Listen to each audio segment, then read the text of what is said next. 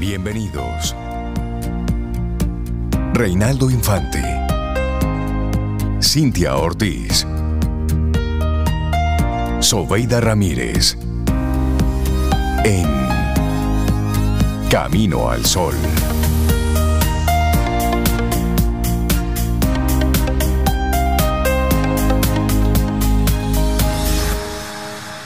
Comienza. Buenos días, bienvenidos a Camino al Sol en este jueves. Estamos a 28 de septiembre, año 2023. Buenos días, Cintia Ortiz, Sobeida Ramírez y a todos nuestros amigos y amigas Camino al Sol oyentes. Buenos días, ¿cómo están? Yo estoy bien, Rey. Buenos días para ti, para Cintia, para Loandri, para Laura y todos los Camino al Sol oyentes que ya están conectados con nosotros desde tempranito. Cintia, ¿y tú? ¿Cómo estás? Bien. Veo que te llegó el memo del color. Sí, nos, Sí, nos sí, memeamos sí. tú y yo. Sí, a las 2 de la mañana. Buenos días. Andamos Sobe. así de, ¿cómo que dice? Navy blue. Navy blue. Navy Azul. Bueno, es que hoy es el Día Marítimo Mundial. Nos pusimos Ah, como en el color. Sí, sí, sí.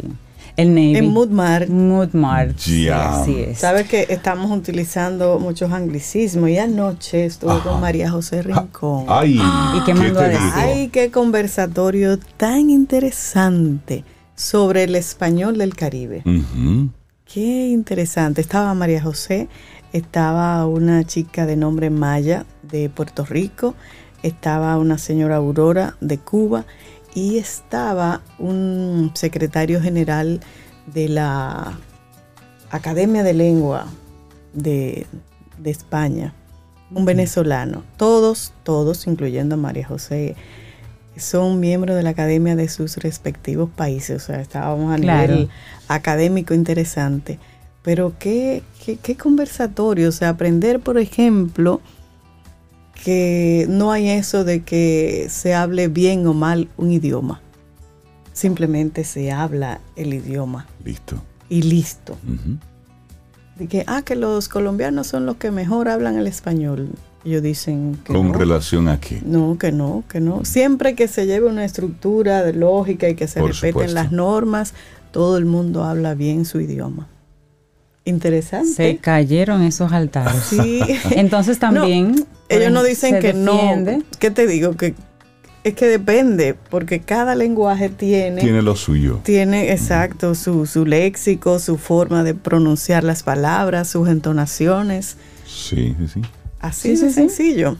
Así es Interesante que- porque en Chile hablan un español tan tan diferente. di- ¿Y, y lo digamos, hablan así. mal? No, No, ya no, no, no. necesariamente. Se logra el principio básico. Sí, se Exacto, Se- que se- comunicarse. Claro. Se Pero traduce bien. también Así es cualquier que cosa. abrace, abrace su Sí. idioma. Ay, eso sí. Sí, abrace sí. su cibaeño. Eso dicen abrace ellos. su Cuide su idioma, defiéndalo. Entonces me acordé ahora que estamos de que Blue Navy y todo eso, que, eh, una parte de defenderlo es no incluir otros idiomas en tu lenguaje si no es necesario. Exacto. A Si menos que no sea una palabra, un constructo que no tenga una definición Que no en el en idioma. tu No es necesario utilizar un anglicismo o bueno. cualquier otro idioma. Pero muy, muy interesante el Qué bueno, conversatorio. Sobe. Y hubo un señor que tuvo una intervención que me encantó, que él decía, bueno, pero la música también ha sido importante como para, porque estaban hablando de eso que nos une en el Caribe, como era el español caribeño, lo que nos une, que nos enfoquemos en eso que nos une, no en lo que nos diferencia. Sí. Y él decía que la música era un elemento importante para esa unión y para compartir la lengua común, que es el español. Y ciertamente es así. Qué bueno. Y luego todo lo, lo- la influencia que tuvimos de, de los taínos, las palabras taínas y de los africanos también. Pero mira, a mí me encantó. Es que gracias María José por, por hacer que ese tipo de actividades sucedan acá en nuestro país. Y va a continuar hoy, pero en Santiago. En Santiago tienen hoy un conversatorio y el sábado tienen un conversatorio sobre Pedro Enrique Sureño, Exacto. también en el Centro Cultural de España. Excelente. Esas son Qué bueno. Ay, eso me encantó. de sí. las de las actividades que es bueno asistir. Ay, sí, señores, hay que escuchar y ver. Darse sí, sí, un- sí.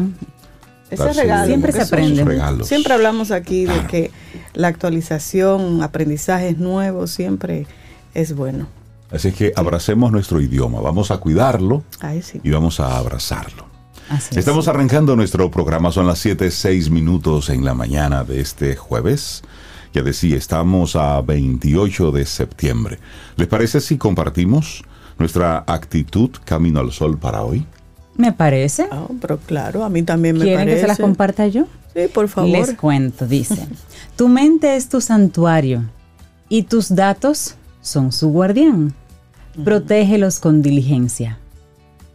Mm, ahí estamos nosotros parecido un poquito como a, a ciberseguridad, como que Sí, somos no- una no gran, claro. un gran centro de datos, porque tu mente es tu santuario y tus datos son su guardián. Claro. Protégelos con diligencia. Claro, no, como, como cualquier sistema, como tú dices.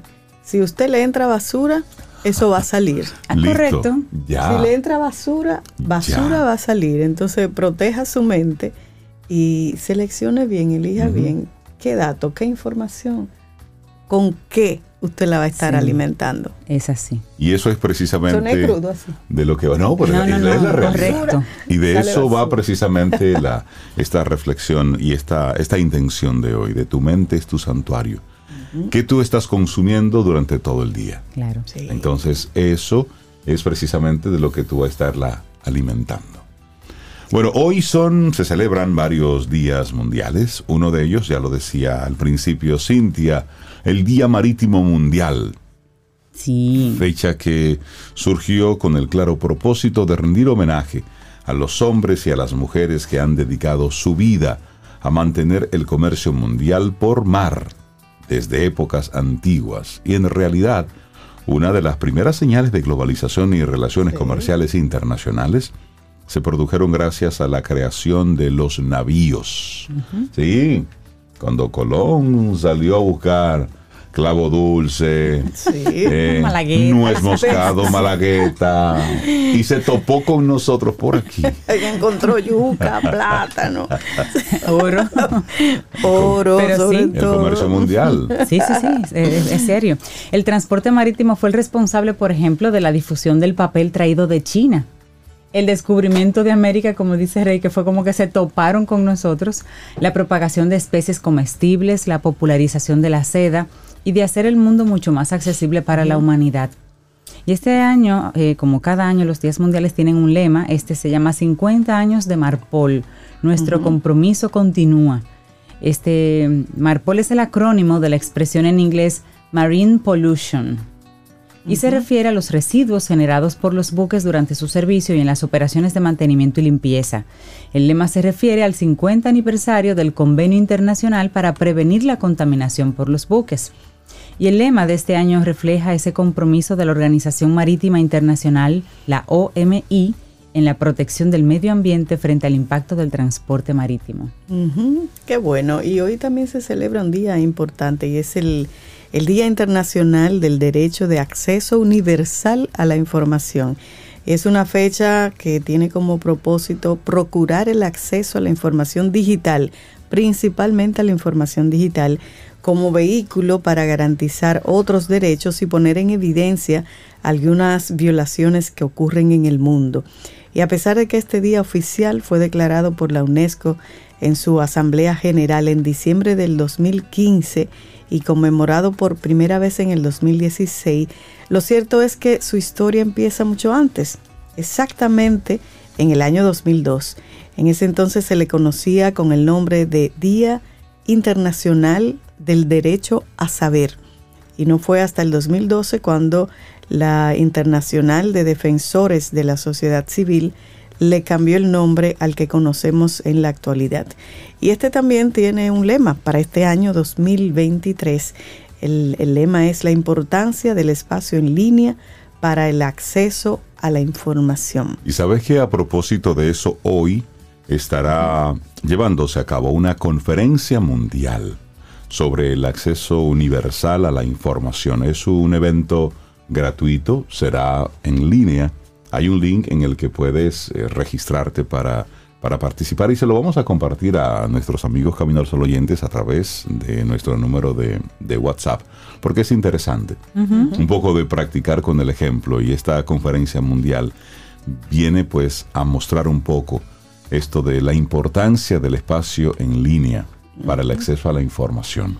Sí, y, y algo muy importante es que debemos conocer qué es el derecho de la información, empezando porque es un derecho humano que resulta ser el componente clave para el derecho a la libertad de pensamiento y de expresión. Y este derecho consiste en que cada persona puede buscar cualquier tipo de información eh, de interés que se encuentre en poder de entidades, organismos y empresas públicas, mientras dicha información no sea clasificada o de acceso restringido según las leyes de su país. Es decir, usted tiene derecho a buscar y a pedir esas informaciones. Así es. Otro día internacional que se celebra es el Día Mundial de las Noticias. Nosotros que damos noticias y tantos que hay. Bueno, es el 28 de septiembre se celebra el Día Mundial de las Noticias con la finalidad de destacar la importancia del periodismo en la emisión y acceso a las noticias e informaciones creíbles y confiables, así como su impacto social. Gracias a las noticias, las personas se mantienen actualizadas sobre diversos temas y sobre hechos noticiosos, acontecidos alrededor del mundo, porque ya nos enteramos de todo lo que pasa fuera de aquí también, fuera del planeta me refiero. Y ahí conocemos sobre política, finanzas, clima, temas sociales, deportes y muchos otros temas de interés colectivo. La iniciativa es reciente, apenas 2018. Ha sido gracias a las organizaciones Foro Mundial de Editores, la Red de Editores dentro de la Asociación Mundial de Editores de Noticias y la Fundación Canadiense de Periodismo. Y el objetivo básicamente es destacar la importancia de la credibilidad del periodismo, basado en hechos y noticias fidedignas y confiables. Cuenta con el respaldo a nivel mundial de más de 500 organizaciones de noticias. Y bueno, el Día Mundial de las Noticias en 2023 va a destacar la importancia fundamental del periodismo creíble para brindar información confiable. Y sabes que hoy también se conmemora el Día Mundial de la Rabia, Uy, sí. hoy 28 de septiembre, y se eligió este día en particular debido a que fue un 28 de septiembre del año 1895, cuando falleció Luis Pasteur, científico y médico responsable de la creación de la vacuna antirrábica, una de las principales vacunas que ayudan a prevenir el contagio y la propagación de esta enfermedad que es muy terrible. De hecho, en humanos es mortal. Sí. Actualmente se estima que en el 99% de los casos de rabia humana, el principal responsable de la enfermedad ha sido un perro contagiado que la ha transmitido. Es por esta razón que la OMS, así como la Organización Mundial de Sanidad Animal, la Organización de las Naciones Unidas para la Alimentación y la Agricultura, conocida como FAO, y la Alianza Mundial para el Control de la Rabia, se han propuesto como objetivo enmarcado en la Agenda 2030 erradicar completamente esta enfermedad en perros y prevenir el contagio y muertes en personas. Entonces el lema para este año 2023 es Todos para uno, una salud para todos. Cada año la campaña del Día Mundial de la Rabia se centra en este en lemas y este año Todos para uno, una salud para todos y destaca esa necesidad de implicar a todos los sectores y disciplinas, salud humana, animal y ambiental. Todo hecho para acabar eh, con esta enfermedad que es prevenible. ¿Y cómo usted puede hacerlo prevenible? ¿Tiene usted mascota? ¿Cómo está la vacuna antirrábica de su mascota? ¿La has vacunado? ¿Le das el seguimiento? Exacto. Por ahí es que comenzamos. Sí, y, y esto de la rabia, como tú dices, es una enfermedad mortal, es un virus altamente infeccioso que ataca a todos los mamíferos del mundo, incluido, por supuesto, eh, a nosotros los humanos. Y aunque la mayoría de los casos la rabia humana, el detonante ha sido un perro, esta enfermedad se propaga por medio de la saliva de cualquier criatura contagiada al entrar en contacto con el torrente sanguíneo de la víctima. Y hay unos números ahí espeluznantes. En Estados Unidos la rabia provoca más de 55 mil muertes. Eso a nivel mundial cada año. Y el 95% ocurre en África y Asia. Y normalmente los afectados son menores de 15 años. ¿Y cuáles son los síntomas de, de la rabia? Bueno, fiebres muy altas acompañadas de dolor en la herida. Y durante esa fase la enfermedad es reversible todavía se puede recuperar. Y la otra es inflamación del cerebro y de la médula espinal. Y aquí la enfermedad ha avanzado demasiado y es posible que termine con la muerte del paciente. Así es que, como dice Rey, la invitación hoy, revise la vacuna de su mascota, sobre todo de su perro. Y vaya, invierta ese dinerito y póngale esa vacuna. Eso es prevención y responsabilidad de tener una mascota al cuidado. Totalmente. Son las 7.16 minutos, así iniciamos nuestro programa Camino al Sol. Es jueves, estamos a 28 de septiembre. Ay, sí, me da como con, iniciar con esta canción. Hay un grupo de, de, cantantes, sobre todo mm, la mayoría argentinos, entiendo, un disco que se llama Rock Nacional. Es como un homenaje a todo el rock argentino. Esto es Yo vengo a ofrecer mi corazón. Rodrigo Tapari, Lito Vitales, Juan Carlos Baglietto. Así iniciamos este Camino al Sol de hoy. Lindo día. Ten un buen día, un buen despertar. Hola. Esto es Camino al Sol. Camino al Sol.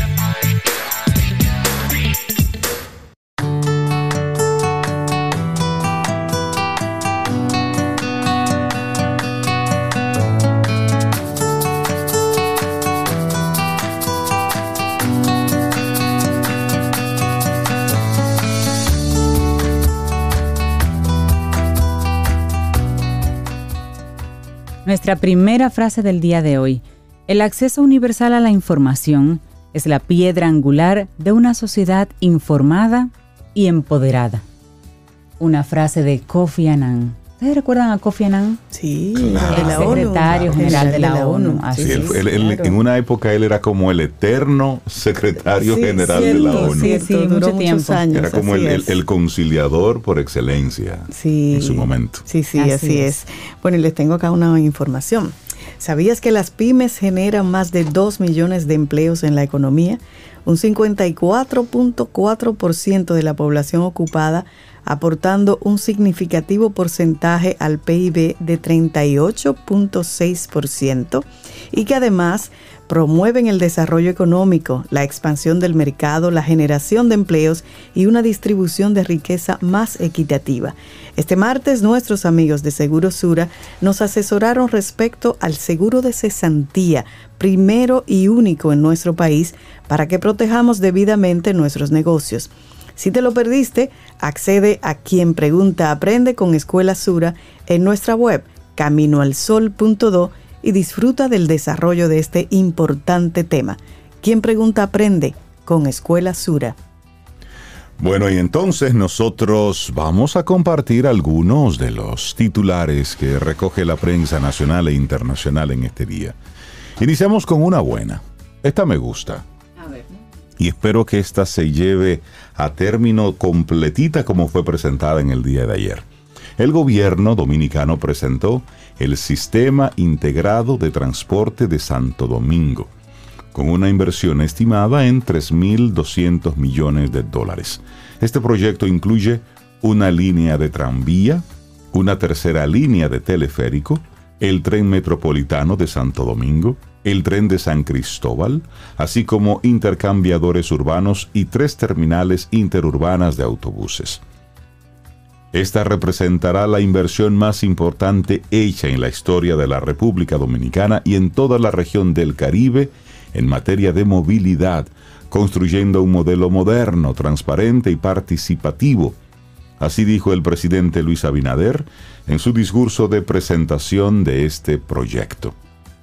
Eso, de verdad que esa información está buena. Sí, a mí me encantó y sigue él eh, explicando el proyecto. Dice que la conexión de las cinco entradas de Santo Domingo con un sistema de transporte público eficiente, rápido y accesible permitirán llevar el mejor sistema de transporte a los más necesitados los ciudadanos de Santo Domingo Este, Santo Domingo Norte, Santo Domingo Oeste, los Alcarrizos, San Cristóbal, Bajos de Jaina, Guerra y Boca Chica ya no tendrán que esperar largos tapones de más de dos horas para acceder al Distrito Nacional.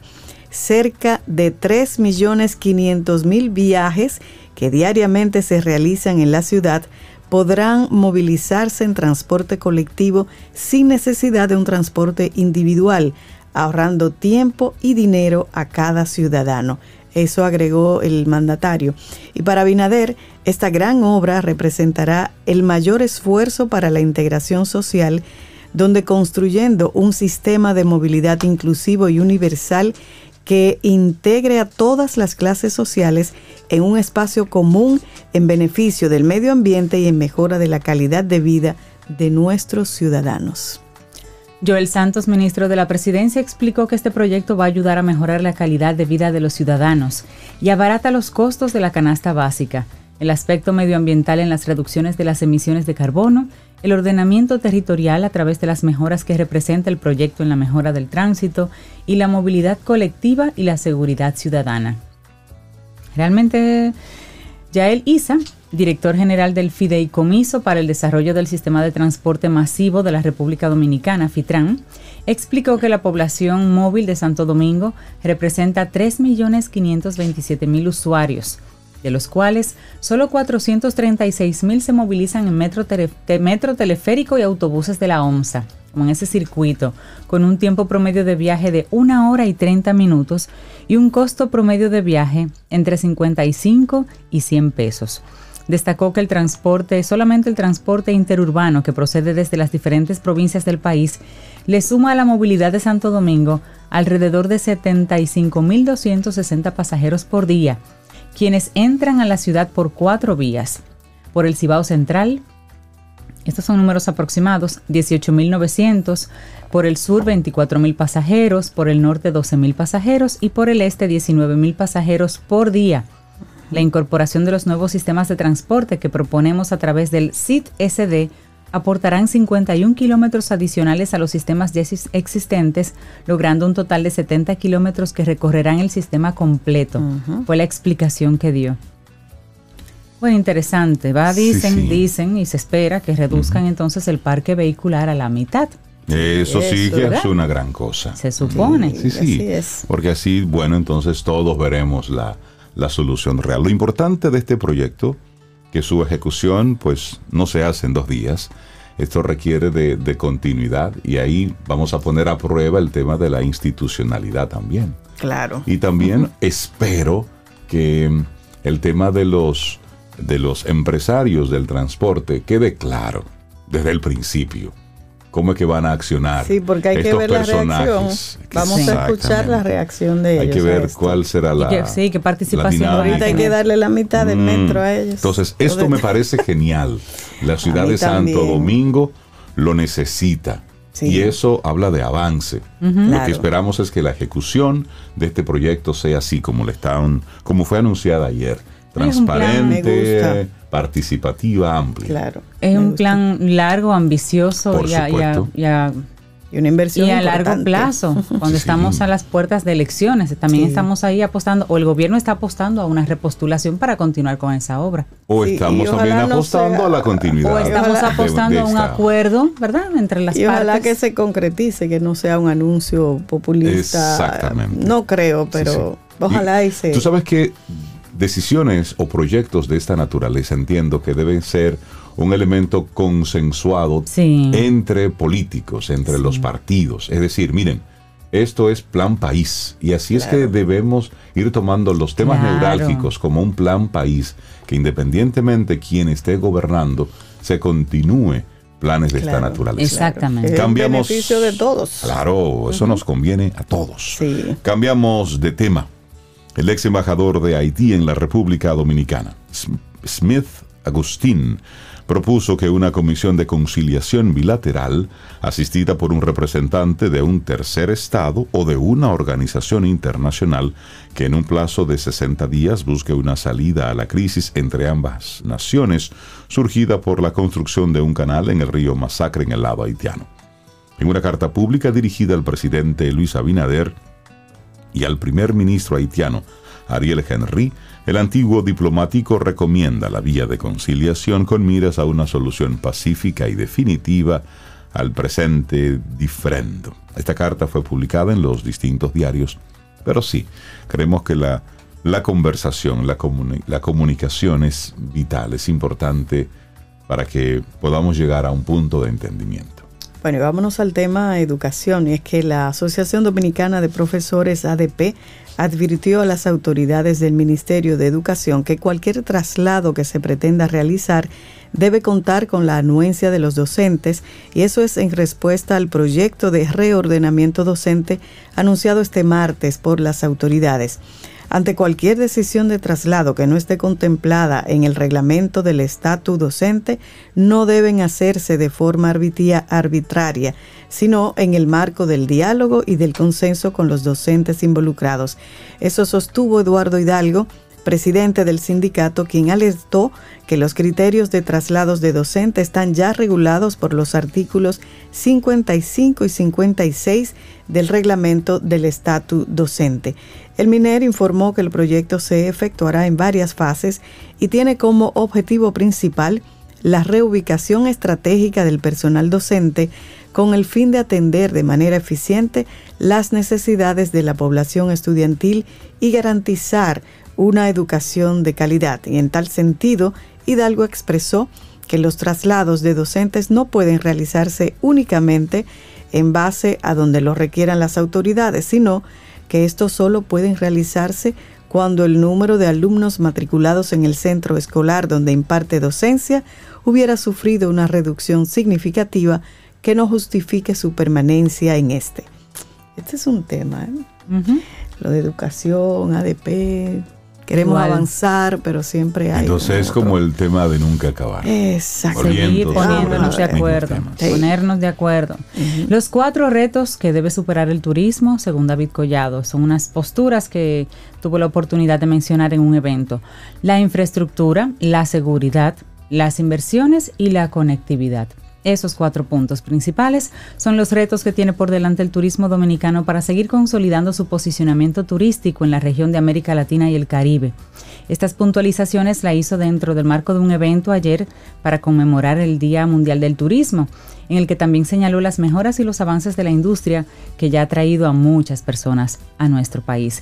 Durante su alocución, por ejemplo, hablaba de que la mejora de las infraestructuras es una de las principales tareas a ejecutar para elevar la calidad del turismo ofertado. Y decía él, un turista no puede ir brincando en una guagua para llegar a una playa. Eso es cierto. Dijo que para solucionar esta situación el Ministerio de Turismo ha invertido en mejorar las vías de puntos turísticos como Verón Punta Cana, que ahorran entre 30 y 40 minutos de tránsito, tanto a los visitantes como a los empleados hoteleros. Detalló que este trabajo se realiza en Las Terrenas y en Valladolid y se suma al remozamiento y construcción de los malecones de Santo Domingo Este y de la Romana. También habló de la seguridad y ahí hablaba de crear una brigada empresarial de la policía turística a fin de involucrar al sector privado a esta labor a través de la inversión de equipos y también de insumos. También puntualizó la necesidad que tiene el país de seguir atrayendo más inversiones para impulsar el crecimiento de la capacidad hotelera del país afirmando ahí que la construcción de los hoteles W de la cadena internacional Marriott y el Ritz-Carlton van a enriquecer la oferta hotelera del país. Reconoció las inversiones realizadas tanto por la banca comercial como por los administradores de fondos de pensiones en el desarrollo de proyectos turísticos y finalmente también reconoció la necesidad de contar con más rutas hoteleras para que viajar hacia República Dominicana sea cada vez más competitivo en términos de conveniencia y de precios. Y ahí específicamente hablaba de la conectividad aérea como un punto fundamental para el desarrollo del turismo. Así que sí. Bueno, y cerramos este momento de información con lo que dicen los expertos sobre el incremento de enfermedades respiratorias entre la población dominicana, sobre todo el asma han estado observando con preocupación los médicos neumólogos vinculados especialmente a la contaminación y a los cambios climáticos, así como las secuelas de haber padecido el COVID-19. Ayer, directivos de la Sociedad Dominicana de Neumología y Cirugía del Tórax, encabezados por su presidente, el doctor Plutarco Arias, señalaron que entre el 12 y el 15% de la población dominicana es asmática. Oigan este dato, Wow. entre el 12 y el 15%, y que luego del COVID, personas que tenían esa condición controlada han tenido que volver a utilizar tratamientos. Los facultativos mostraron preocupación por condiciones ambientales que están haciendo mucho daño a los pulmones, como es el caso de los vertederos a cielo abierto y las quemas indiscriminadas que se registran con frecuencia. Durante todo el año, aquí se están haciendo quemas indiscriminadas.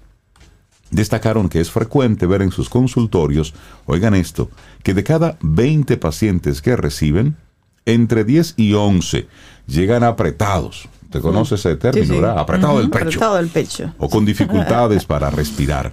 Además de que muchos han quedado siendo asmáticos después de haber tenido el COVID-19. Entonces, ¿dónde entra aquí el tema?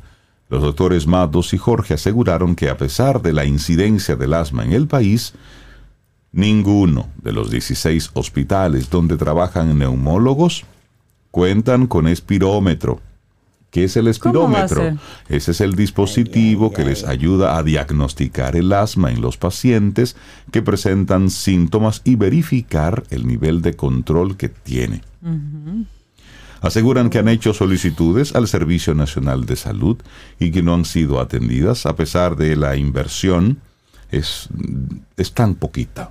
La inversión en estos 16 dispositivos es apenas de 48 mil dólares. Estamos hablando de que son menos de 3 millones de pesos. Menos de 3 millones de pesos cuesta comprar Ay, este, ay, ay. estos 16 dispositivos.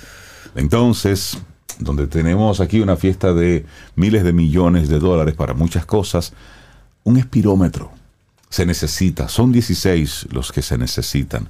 Ojalá que con esta información, pues, eh, las autoridades eh, puedan darle la mano que necesitan a la Sociedad Dominicana de Neumología con esta, con esta advertencia. Así cerramos este momentito de informaciones. 7.38 minutos. Ay, sí, Mira, sí. se murió Dumbledore. Who's? Dumbledore. Dumbledore. Dumbledore, Dumbledore, sí. ¿quién? Michael Gambon. Sir Ah, Michael Sir Gambon. Michael Gambon. A la edad de 82 años, sí. Él Ah, fue el que hizo hacer en el- Harry Potter, el señor Ah. mayor que hace Dumbledore. Ese. Sí, ya. Sí, ese el director de, ese, de esa gran escuela mágica, claro que sí. Mire, y mencionar rápidamente, Rey, que la editora Listín Diario está informando a los estudiantes de comunicación social que extendieron la fecha límite de la convocatoria para la decimoctava versión del programa Periodista por un año. O sea que tienen oportunidad. La prórroga será hasta el próximo 2 de octubre del presente año y para el 6 de octubre para los, per- las personas que estén en Santiago. Recuerden que eso está dirigido a estudiantes de periodismo, comunicación digital, multimedia, producción audiovisual, cine y personas que tengan intereses y conocimiento también en inteligencia artificial. Busquen la información, siempre el programa del Listín Diario ¿Y es, icónico, tiene mucho ahora, eh? tiempo, muchos años y es muy bueno. Así Sí, es. sí, sí. Laboratorio Patria Rivas presenta En Camino al Sol, la reflexión del día.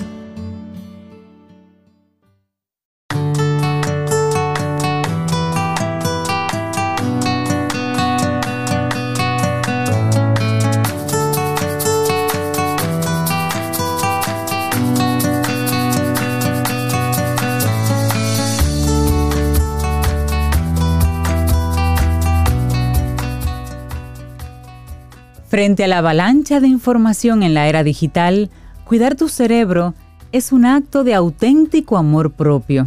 Señores, sí. Esa es una frase de Ariana Huffington. Me Sí. encanta Ariana Huffington. Bueno, eh, sí, ayer estábamos celebrando los 25 años de Google Ajá. y la vida de hoy no se concibe sin Google.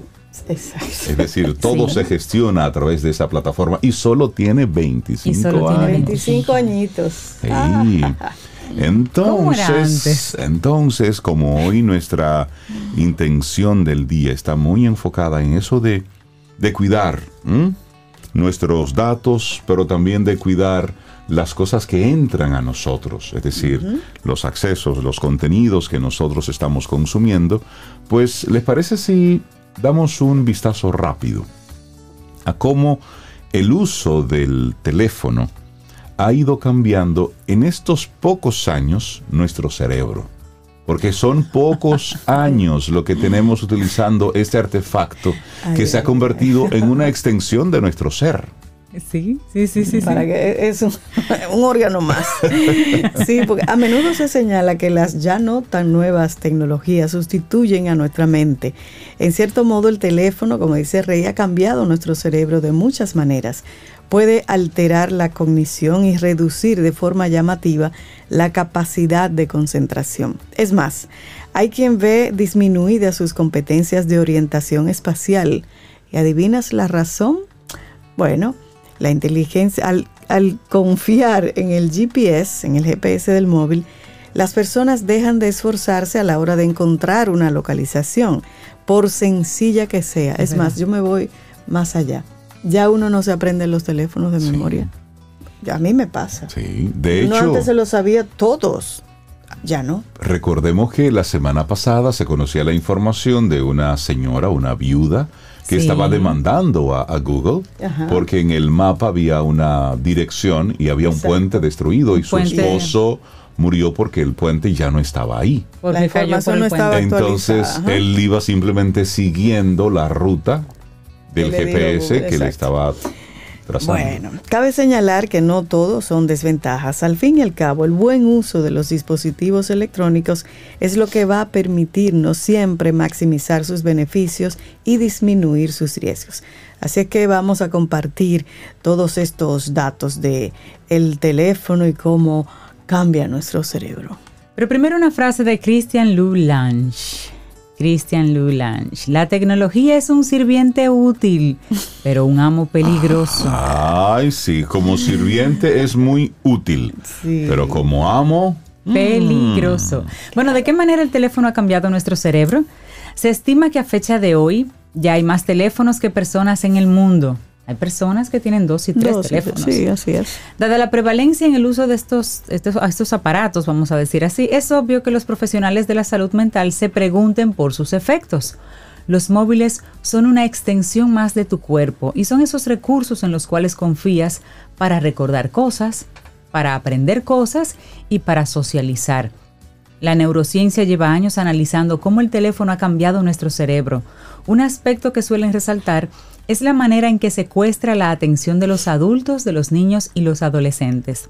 Y eso me recuerda a un meme que anda por ahí de una muchachita que le- el mensaje que dicen es, le compré un gato para que suelte el celular.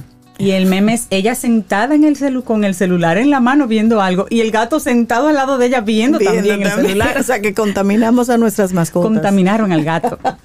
bueno, a veces cuando accedes a él para hacer una consulta rápida, caes al vacío de la madriguera digital y allí el tiempo se te escapa. Así que vamos a conocer algunas consecuencias menos amables de su utilización. Comencemos. Bueno, iniciamos con la amnesia digital. ¿Sí? La revista Trends in Cognitive Sciences publicó un estudio en el que se hablaba de un concepto muy llamativo, descarga cognitiva. Y es lo que efectúas al confiar en que tu móvil te recuerde algo, como una cita. De este modo, lo que señala la ciencia es que con la aparición de las nuevas tecnologías, confiamos un poco menos en nuestras capacidades memorísticas. Al fin y al cabo, ¿para qué esforzarte en recordar ciertos datos si tu teléfono ya lo hace por ti?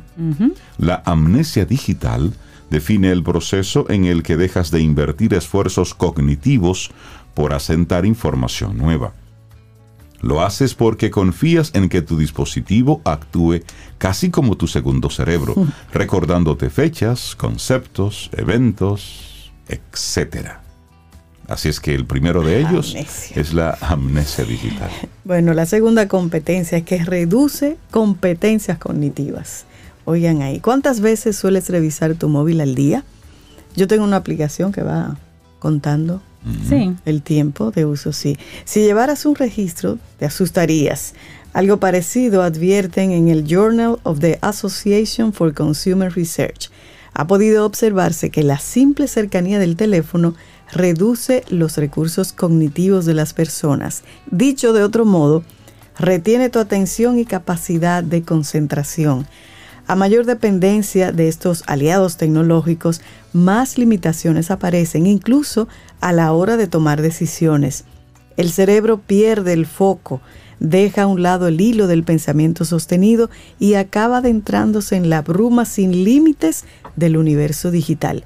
Poco a poco, la mente deja de ejercitar procesos tan básicos como el razonamiento crítico. El uso de los dispositivos móviles ha producido un cambio en la capacidad de atención.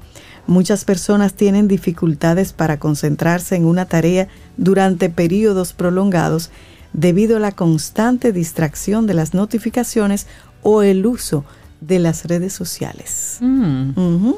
Bueno, otro elemento, peores habilidades de interacción social. Aunque los teléfonos móviles te permiten conectar con personas en todo el mundo, también transformaron la manera como te comunicas. En la actualidad se prioriza en mayor grado la interacción digital y las conversaciones no presenciales. Los mensajes de texto, los mensajes de voz, fluyen a cada segundo, trazando una forma diferente de relacionarnos. El cerebro es un órgano social diseñado para construir vínculos. Se necesita la cercanía cara a cara para intensificar la conexión emocional y la empatía. Sin embargo, cada vez hay más adolescentes, sobre todo, con habilidades socioemocionales deficientes. Es más, dicen los expertos, vemos con frecuencia cómo los dispositivos se convierten en el método frecuente para calmar y distraer a los niños pequeños. Un artículo en la revista Pediatrics se pregunta por su efecto y plantea si ese uso temprano de teléfonos móviles o tabletas afecta a los mecanismos internos de autorregulación cerebral. De momento no hay datos concluyentes, pero el riesgo está ahí. Y hablemos entonces de las alteraciones en el sueño. El teléfono ha cambiado nuestro cerebro y uno de los desencadenantes está en el descanso nocturno. La exposición a la luz azul de las pantallas de los dispositivos interfiere con la calidad del sueño. Un trabajo que fue divulgado en Proceeding of the National Academy of Sciences va un poco más allá y detalla las consecuencias de este mecanismo. Oigan bien, altera el ritmo circadiano, aumenta el estado de alerta, suprime los niveles de la hormona melatonina, retrasa la conciliación del sueño por la luz azul, se cronifica el mal descanso por los efectos biológicos y dormir mal tiene un impacto en la salud física y psicológica. Ya lo hemos hablado aquí hasta el cansancio. Así es, pero bueno, ya vimos algunos de los aspectos no muy buenos de los móviles, de los teléfonos. Vamos a conocer ahora los beneficios que nos da. Es cierto que la dependencia de estos recursos tecnológicos puede mermar la salud y eficiencia cerebral. Nadie lo niega, pero no todos son limitaciones o situaciones problemáticas. Los teléfonos, los teléfonos móviles, como el resto de dispositivos electrónicos, revolucionaron nuestra vida. La era digital también trajo innumerables beneficios y es importante que lo destaquemos. Primero, entretenimiento, música, videos, libros electrónicos, juegos, plataformas de series y películas online. El teléfono entretiene, alivia el estrés y despierta en nosotros emociones positivas. También está el aprendizaje sobre el teléfono ha cambiado nuestro cerebro y en ocasiones de manera positiva en ese sentido. La forma de aprender es distinta. Disponemos de más herramientas de aprendizaje, de recursos en línea y un extensísimo contenido educativo que está en el mismo aparato y en la misma internet en que aparece la basura. Ahí mismo aparece también contenido educativo. bueno, y también la productividad. Los móviles son instrumentos útiles para el trabajo y el estudio. Accedes a cualquier información de forma rápida, revisas correos electrónicos, realizas videoconferencias y consultas documentos importantes en cualquier lugar y en cualquier momento. Así es. Y también eh, la conexión social. La comunicación rápida y eficiente a través de llamadas, mensajes de textos, correos electrónicos, aplicaciones de mensajería, redes sociales, son una ventaja indudable. Lo vimos durante la pandemia, conectar con amigos y familiares en ese tiempo a través de estos eso aparatos. Fue Salvador. Mira, eso fue. Sí, sí, sí. Life changing, como dicen. Y también el acceso a la información. Estos recursos brindan acceso inmediato a una gran cantidad de datos en línea Puedes buscar respuestas a preguntas, revisar noticias en cualquier momento, encontrar direcciones y aprender sobre una amplia variedad de temas en segundo. ¿Y les parece si entonces hablamos de la importancia de hacer un buen uso de estos dispositivos? Indispensables. Porque los móviles son herramientas con un potencial indudable que hay que saber utilizar. Y esto lo deberíamos aprender desde pequeños. El uso excesivo y la dependencia de estos cachivaches empobrece tus recursos cognitivos y altera tus emociones. Una sugerencia que podemos darte es no usar el móvil para tareas que el cerebro es capaz de realizar a la perfección. Esa es una, eso es una muy buena sugerencia. No lo veas como a ese amigo experto que piensa por ti y que te absorbe toda tu atención durante horas. Empléalo con el fin de desarrollar tu conocimiento y productividad. La invitación combina la vida digital con la analógica.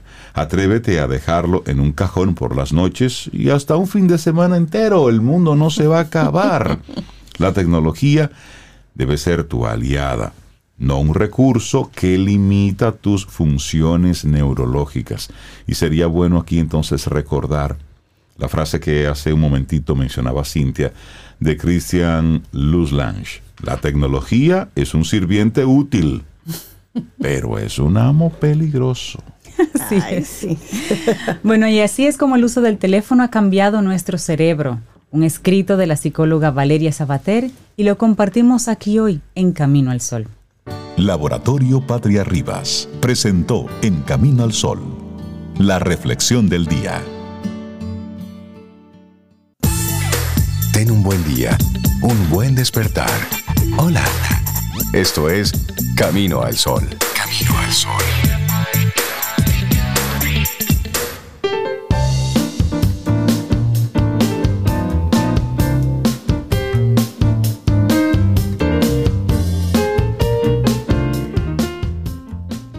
Debemos ser conscientes de cómo usamos la tecnología para preservar nuestra mente y nuestra humanidad. Una frase de Daniel Levitin.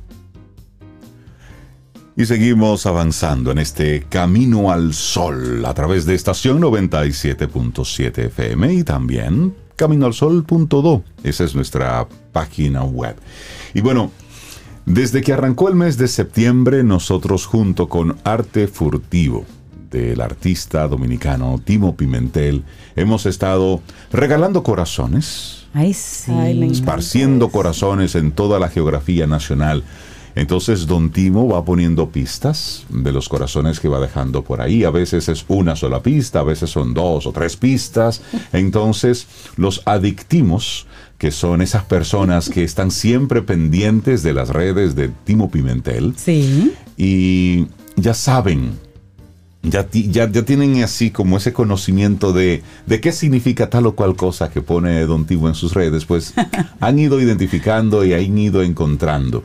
Entonces, ellos hablan el idioma de Don Timo, porque Don Timo coloca las, las pistas como en un manuscrito en otro idioma, pero ellos ya conocen, ese, otro idioma. Sí, ya lo han leído. Bueno, es, que, Don Timo tiene 12 años con arte furtivo. Sí, mira, decía un Timo, un adictimo, decía, no es difícil llegar a la dirección, como descifrar la dirección, para mí eso es dificilísimo, pero decía, no es difícil descifrar la dirección, el punto es encontrarlo luego. Porque en el punto al que llegas, entonces ahí él esconde en los lugares más insólitos. Pero mira cómo han aprendido a, leerlo y entenderlo. Y hay personas que tienen colecciones, ya. Ese chico que vino tiene, dijo que tenía 20 ya. Bueno, entonces ya, ya que tú lo mencionas, mira, ya y de camino al sol, eh, ya se, ya alguien encontró el corazón Cintia. Ay, en la, por el mar lo encontraron. Otra persona encontró el corazón Sobeida por allá, por Santiago. Por el Cibao. Sí. El corazón Elizabeth también lo encontraron por ahí. entonces, Don Timo entonces lanzó el corazón Rey. Sí. Entonces, eh, ya, ya lo encontraron. Ya lo, encontraron. Entonces, el, la pista eh, interesante de Don Timo, él dejó una pista y cuando el camino al sol oyente llegó, cuando el adictivo llegó, lo que encontró fue una latita. Y dentro de la latita había una nota. Una latita así como Sí, una, una lata, sí, una lata de aceitunas. Entonces, ah, pero tenemos la latita sí, tenemos también. La, Sí, es que ya, ya la encontraron. y entonces luego, luego, y dentro de la latita, una nota. Y la nota oh. decía, Busca a Rey en la 977, Camino al Sol, y él te dará el corazón. Debes llevar esta, esta lata y la nota. Entonces, Sí, ya, ya. Luis encontró la lata y la nota. Entonces, Luis, ya aquí yo tengo tu corazón. Es una el- que es canción. el mío, dilo. Ah, pero que es el mío. Con esa pero que canción es el tuyo. abrimos, eh, Eh, vengo a ofrecer mi corazón, Mi corazón. Entonces. Luis, tú sabes que Luis. qui- qui- ¿Quién Luis, ven eres? rápido que me lo llevo. Luis, ven que ya aquí tenemos tu Ay, corazón. ay, qué bello. Sí, Don ahí tenemos su contacto, ya lo vamos a trajo, llamar. Te vamos a, a llamar. precioso. Y tú se lo entregas, Rey, en sus Por manos. así, tu supuesto, así es corazón. que aquí ya está tu corazón, preciosísimo. Bellísimo. Don Timo ha hecho unas piezas preciosas de colección. Sí. Y muchísimas gracias a Don Timo por, por hacer de este mes de septiembre tan distinto aquí en Camino al Sol. Y divertido. Con, estas, con estos corazones que caminan. Así es, así es. Qué hermoso sí. regalo para nuestros Camino al Sol oyentes, para los adictimos también que han conectado con Camino al Sol, algunos a través de esta, de esta dinámica. Así que Luis, ven a buscar el corazón de Rey, ven a buscarlo rápido. Rápido que. Bueno, y nosotros entonces seguimos aquí conectando con, con gente chévere, gente que... Que nos llega al corazón O también. que nos llega al corazón, sí, porque este es el momento de conversar con nuestra buena amiga Fénix Pérez, nuestra coach personal, doblemente titulada Por el mundo, por el universo. Ella ha ido a formarse en distintos lugares, ha ido teniendo experiencias y entonces desde Camino al Sol las comparte. Fénix, buenos días, bienvenida a Camino al Sol, ¿cómo estás? Buenos días, estoy muy bien, muy bien, gracias a Dios. Eh, nada, eh, gracias por recibirme aquí una vez más. Eh, lamento no estar presencial. pero Yo te iba a preguntar que por qué esta silla está vacía. Exacto. Sí, no, hombre. Tu que- silla vacía. que- que la tú sabes que después de la pandemia, la- las reuniones ahora son a las ocho y media, a las ocho, entonces sí, el tiempo de traslado. te Es comprendemos un poco perfectamente. complicado. Sí, sí. Entonces hoy traes un tema interesante, muy como siempre. Y hoy es Sí. tratar con el victimismo en la oficina. Gerentes Sube la 360. oficina. Sol- sí, pues vamos a, Sí, hay que marcarlo. vamos a enmarcarlo esto porque esto es muy amplio. Exacto. Sí, mira, eh, lo primero, lo primero es que di- distingamos, ¿no? Vamos a distinguir la diferencia entre lo que es ser una víctima y lo que es el victimismo. Entonces, ¿verdad? La víctima es una persona que está sufriendo o que sufrió real, un daño real. Ujú, eh, y entonces yo no voy a hablar de las víctimas. ok. Ok. Porque, porque que eso es muy delicado y eso es muy... Entonces, en la comunicación, eh, eh, como ahora tengo más audiencia, más variada, tú sabes, a veces no me entienden, entonces, tú sabes, antes éramos los caminos al oyentes nada más, pero ahora el espectro es más amplio y claro, una persona que está siendo víctima o que ha sido víctima real de, de una situación, un robo, digamos, tú sabes, yo no le puedo venir a decir tú te estás siendo la víctima porque, ajá, Claro, además, y como tú muy bien dices, son conceptos distintos. Una cosa es ser víctima de algo y otro es el victimismo. Entonces el victimismo, ya que a veces raya en, en rasgos de la personalidad, incluso se puede complicar más y volverse ya eh, trabajo para, para un profesional de la salud emocional y mental, ¿no? ¿Qué pasa? El victimismo ya es una postura que nosotros, un estado en el que nosotros eh, hemos aprendido a estar y a convivir y a mirar un modelo mental a través del cual nosotros vemos el mundo. ¿ah? Y yo te lo digo yo misma como una victimista, yo. Y a mí me lo dijo eso José Manuel Benavent, que fue mi primer entrenador de coaching, que me dijo que tú eres una víctima. Y a mí se me salieron dos lágrimas. Así, mire, yo, me hago- yo no me paré de ahí y no me fui. Yo no sé por qué. Y me lo dijo fue en un entrenamiento previo a la certificación. O sea, eh, entonces lo que pasa es que nosotros, la gente, como, ¿verdad? Nos mareamos y nos hablamos en buta, nosotros no hablamos mentira, Ujú. Porque somos víctimas, pero somos echados para adelante. Bueno, Es una co- Ahora esa es una combinación peligrosa. Ay, peligrosísima, porque tú no te das, yo no me daba cuenta. Y oye, esta primera certificación fue hace 12, 13 años. Y yo hace dos años es que vengo viendo realmente, o sea, ya unos patrones que yo digo, o sea, es que yo no tengo ninguna razón para ser víctima, o sea, olvídese de eso. Y además, aunque la tuviera, porque claro, ahí están los traumas y la cosa. yo tengo material, papá, me he suicidado. Eh, pero eh, ya no tiene sentido hacer este esfuerzo inconsciente que yo estaba haciendo por permanecer en esa narrativa, que es una narrativa, y fíjate, yo soy una gente, yo, que, y, todos los caminos son oyentes, que se trabaja. O sea, yo, yo vivo en terapia y en coaching y, cosas, y fuñendo conmigo para adentro, tú sabes, y meditando y no sé qué, yo vivo en un combo raro, intenso además y como quiera sigo descubriendo cosas, porque esa es la dicha de estar vivo, que uno, nunca para. Y además que a eso fue que vinimos, Fénix. Vinimos a, trabajarnos y forma parte del proceso de responsabilidad con uno mismo. Oye, me tengo que trabajar esto. ¿Qué hago? ¿Me quedo de brazos cruzados? Espero que la loca de la casa se encargue de todo. O, de manera proactiva, comienzo a trabajar lo que entiendo que debo hacer. es, exactamente. Entonces, ¿qué pasa?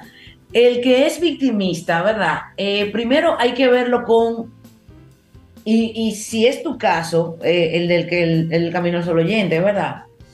Si es tu caso, te tienes que ver con compasión. esto no es ahora que vamos a coger un látigo y yo que me, estoy haciendo la víctima. No, no, no, cálmate, porque eso te va a llevar al mismo patrón, al mismo patrón mental. O sea, porque tu modelo mental el de siempre estar en falta, el de siempre no ser suficiente, el de nunca ser suficiente. Pero Fénix, ¿cómo, yo identifico si yo estoy en modo, en modo víctima en la oficina? ¿Cómo yo voy identificando ese victimismo en la oficina? La queja. Ok. La queja. La queja justificada. Ajá. Sí, porque en tu mente tú tienes la pero razón. ¿qué pasa? Y yo, y esto yo lo veo en mis masterminds en las empresas las que hay que escucharlas. Porque hay una parte, o sea, son ciertas las quejas. Lo que no es cierto es que estamos indefensos, que estamos impotentes, eso no, eso no es cierto. O sea, si yo cambio el modelo mental, cambia mi situación. ¿Mm? Es decir, si siempre me estoy quejando en el trabajo, observo eso. Exactamente, si es que me estoy haciendo la víctima. Me, estaré haciendo la víctima yo o es de verdad que aquí no me están haciendo caso? Ah, entonces si es que es verdad, no me están haciendo caso. Entonces, ya de ahí, ya tuve, yo me quejo, tengo la queja ahí, pero yo me quejo el tiempo mínimo necesario para yo escucharme. Y, y entonces de ahí yo paso a lo que tú decías, la proactividad. ¿Cómo, qué puedo hacer? ¿Qué sí está en mi poder para accionar? Bueno, no me están haciendo caso, déjame ver, déjame hablar con mi jefe, eh, a ver si él ha lidiado con alguna situación así mire, jefe, me está pasando esto, que usted sabe de eso. O usted mismo, usted no me está haciendo caso, si es la, si es la, la prerrogativa. O sea, claro, armar el discurso en base a tu interlocutor, tú sabes, porque si el jefe, eh, cada líder es diferente. Entonces, lo primero es que hay que ser compasivo con la persona víctima. Y esto también, por lo que yo traje el tema colación, es porque yo subí algo y eso eh, causó mucha curiosidad. Eh, la cuando tú tienes una víctima dentro del equipo, un victimista dentro del equipo, una gente que se hace la víctima dentro del equipo, ¿qué tú haces con eso? Cuando tú tienes una persona dentro de la víctima, lo primero es no juzgar.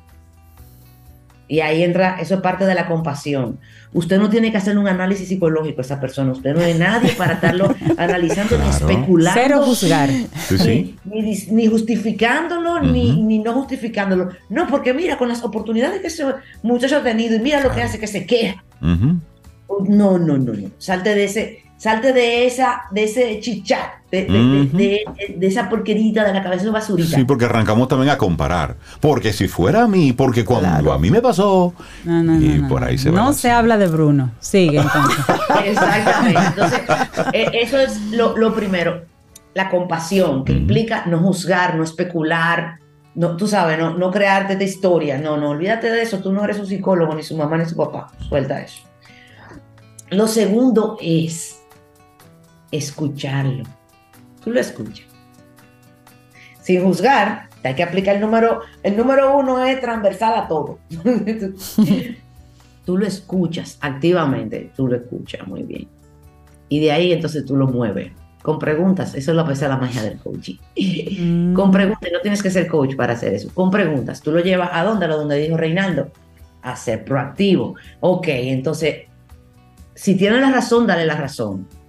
Conchale, es verdad, tú tienes la razón. Si no la tiene, no se la quite. Le dice, bueno, yo lo veo diferente, pero ¿qué podemos hacer Ahí para cambiar eso que te, mol- que te molesta? O que no te está dejando trabajar, o que no te está dejando llegar a tiempo, que no te está dejando entregar. ¿Cuáles son las posibilidades que tenemos? ¿Cuáles son las opciones que tenemos? Entonces ya ahí lo pasamos, lo pasamos ya. Y si se queda rumiando, sí, porque lo que pasa es que tú sabes, tú me entendiste, ¿verdad? Mira esto y esto, y tú lo, vuelve y escucha y vuelve y escucha y después dices, sí, sí, sí, pero ¿qué vamos a hacer? Y volverle a meter la pregunta de la acción. Y lo cortas, le dices, sí, pero ya eso lo conversamos. Ok, O sea, la, la conversación ha de ser escueta para que no se vuelva una dolama y una cosa. Y para que, un punto importante, Cintia, a ver. para no sacar el niño interior tuyo. Por claro, porque tú sabes pique que a mí me da una gente que me llena de justificaciones una entrega. Ay, tú sabes. Eso a mí me dece- a mí se me quita el coaching, se me quita la terapia, se me quita Sí, porque es que- eh, eh, Se to- le va se todo. me quita. Me vuelvo una fiera, le digo, pero usted será loco, eh. Tú, Tú Fénix, tú tan elevada. Tú sabes qué me ha pasado a mí, mi amor, Fénix. un reptil arrastrándome en el suelo. ¿Sabes ¿Qué qué me ha pasado? Contrario a Cintia, que es así como suave. Yo le digo, pero ven acá, si tú tienes tanta queja de tu trabajo y es lo que tú haces en tu día a día, más de ocho horas, Imagínate. ¿por qué tú no te vas a otro lugar? Eso desarma a cualquiera. Ya, porque la verdad yo no pudiera vivir con tanta Sí. queja en la vida. Usted tiene que decidir algo, Exacto. moverse. Sobe. Yo, yo amo buena. la empresa, yo tengo tres niños. Ah, pues Ajá. piense eso yo, entonces. he invertido, yo he invertido demasiado aquí. Me voy a ir yo- sin mis chelitos. No, exacto. Al final yo no le voy a dejar mis chelitos a ellos. Pues entonces ubíquese y cambie sus pensamientos. Sí, Bueno, sí, sí. yo he tenido Digo yo. clientes, señores, que han renuncia- renunciado a 17 años de liquidación y han recuperado lo que les se supone que le iban a tocar en el siguiente empleo. Ya. Listo. O sea, ya le compensó. Le compensó. Y se van negociando, además, se van con la mitad del dinero. Porque cuando tú te quedas por la liquidación, cuando esa es la motivación, hay Ya. problema. Claro. Y en la mitad de los casos que he tenido de gente que, se, que no se quieren ir dejando los chelitos, se terminan quedando felices porque cambiamos el modelo mental y por Claro. tanto, cuando cambia el modelo mental, ¿Cambió todo? cambia todo. Cambia todo. Es así. Lo que tú Todo veías cambia. oscuro, ya lo comienzas a ver distinto. Claro. Así es. Entonces, Fénix, como tú hoy le estás hablando a ese gerente, a ese cabeza de grupo, de cómo manejar con alguno que se está haciendo la víctima, ¿qué hacer, Fénix, cuando ese que está en la postura de, de victimismo, de la víctima, comienza a contagiar como si fuera sí. una naranja podrida Ay, sí. a todos los miembros del grupo? Mira, prim- lo primero es esa conversación privada, ¿verdad? Para, para moverlo hacia la, la productividad o la proactividad. Eh, de, que, de que se mueva, eso es lo primero.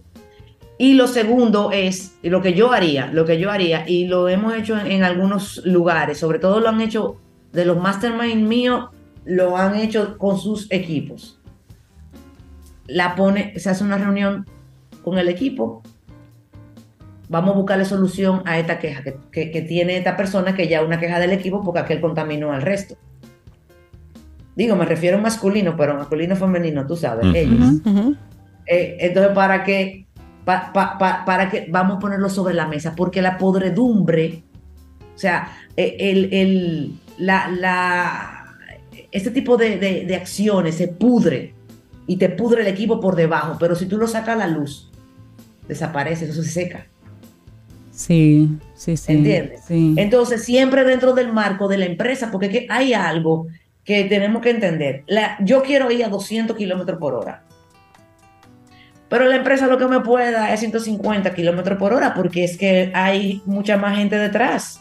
sí. No se viaja tan ligero. Cuando, o sea, para ir a 200 kilómetros por hora, usted tiene que ir ligero. Cuando ya usted lleva un equipo de gente, eso es más despacio. O sea, usted puede amanecer mañana y decir, hoy se hace ejercicio. Pero si eso involucra al equipo, eso hay que darle dos o tres días porque se tienen que preparar y que los niños y que Claro, sabes. claro, Eh, claro. Y así mismo, con cualquier decisión, así sea cambiar de oficina, así sea lo que sea. Ujú, ujú. Eh, aunque hay momentos en los que sí hay que hacerlo rápido, pero por lo general, todo un poquito, no va, la empresa no puede ir tan rápido como tú quieres que vaya. Entonces, también la empresa, o tampoco la empresa, te puede dar a ti todo lo que tú necesitas. Hay necesidades que te las tienes que suplir tú. Sí, Así es. eso es importante que se diga, Fénix. Mire, el otro día hubo un multimillonario australiano que dijo algo y todo el mundo le cayó Oh, encima. sí, la gente se Pero yo te voy a decir algo. Y tuvo que Yo pedir tengo- disculpas. Yo entiendo su postura y hasta la comparto un poco. Él decía, señores, los empleados, los colaboradores tienen que entender que están en una empresa para hacer un trabajo y que ellos son los colaboradores de la empresa, que no es la empresa que está supeditada a ellos. Porque estamos en la era en que hay que tratarlos, hay que animarlos, hay que motivarlos, hay que pagarles bien, darle tiempo libre. Hay que conservarlos. Hay que conservarlos y darles cositas. Y, señores, espérense, espérense, vamos a sí, poner pero esto espérense, como en esto es un balance. trabajo. Si usted no quiere su trabajo, otra persona lo va a querer. También hay que tener un balance. La empresa también quiere de allá para acá algo de parte de ustedes. Le cayeron en las redes y en todas partes que tuvo que pedir disculpas.